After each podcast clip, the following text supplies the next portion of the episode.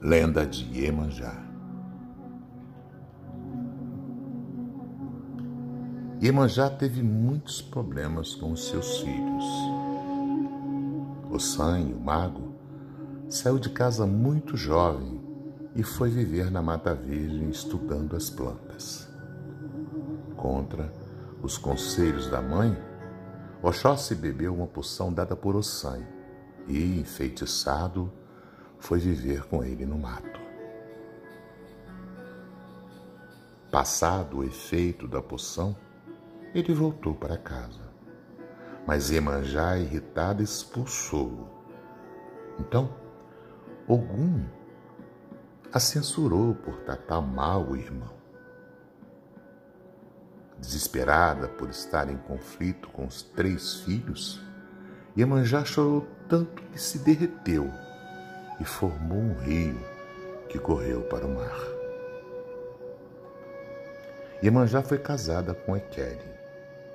Como o marido a maltratava, ela resolveu fugir para a casa do pai Olocum.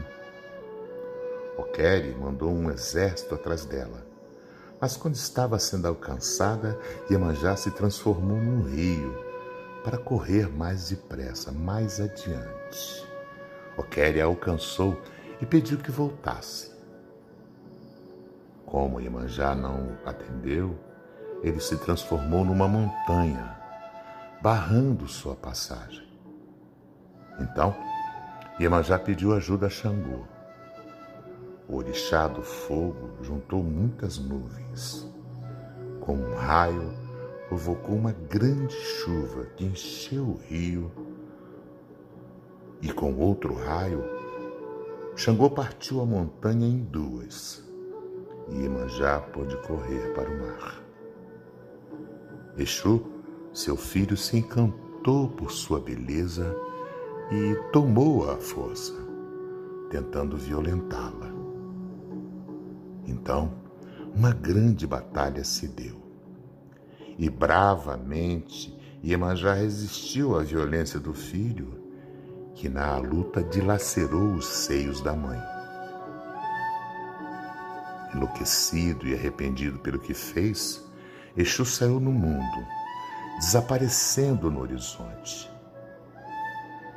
Caída ao chão, Iemanjá entre a dor, a vergonha, a tristeza e a pena que teve pela atitude do seu filho, pediu socorro ao pai Olocum e ao Criador do Louro e dos seios dilacerados, a água, a água salgada, como a lágrima, foi saindo, dando origem aos mares.